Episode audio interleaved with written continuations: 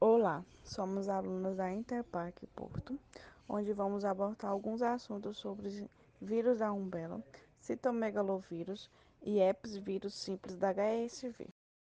A rubéola é uma doença infecto-contagiosa que é transmitida geralmente de uma pessoa para outra através de gotículas de secreções respiratórias e a rubéola congênita ela acontece quando a mulher está grávida e adquire a doença e pode infectar o feto também, porque o vírus atravessa a placenta e pode causar complicações no feto, é, que pode causar surdez, retardamento mental e também pode até interromper a gestação.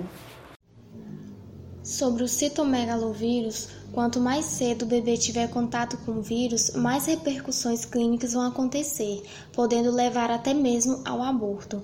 As manifestações precoces do citomegalovírus nos recém-nascidos são surdez, bebês de tamanho pequeno, má formação, hepatosplenomegalia, que é o aumento do tamanho do fígado e do baço, anemia, icterícia, que é a pele amarelada, perda da visão, além das sequelas neurológicas, que são a microcefalia, convulsões, falta de coordenação, fraqueza, problemas motores e a deficiência intelectual. Estima-se que 15 a 20% de todos os casos de perda auditiva moderada a profunda entre crianças sejam atribuíveis ao citomegalovírus congênito, e em 2% dessas crianças a perda auditiva será grave o suficiente para ser candidata a implante coclear aos 5 anos de idade. A transmissão intraútero ocorre quando a mãe transmite o HSV para o bebê ainda durante a gestação.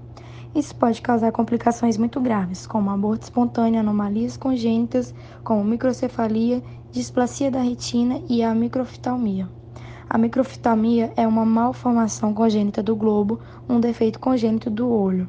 Nascimento prematuro, crescimento intrauterino retardado e autismo. A transmissão ocorre no bebê na hora do nascimento e durante a gestação. A infecção pelo vírus herpes simples é muito frequente em todo o mundo. O herpes tipo 1 é classicamente relacionado às lesões orais e o tipo 2 a genitais.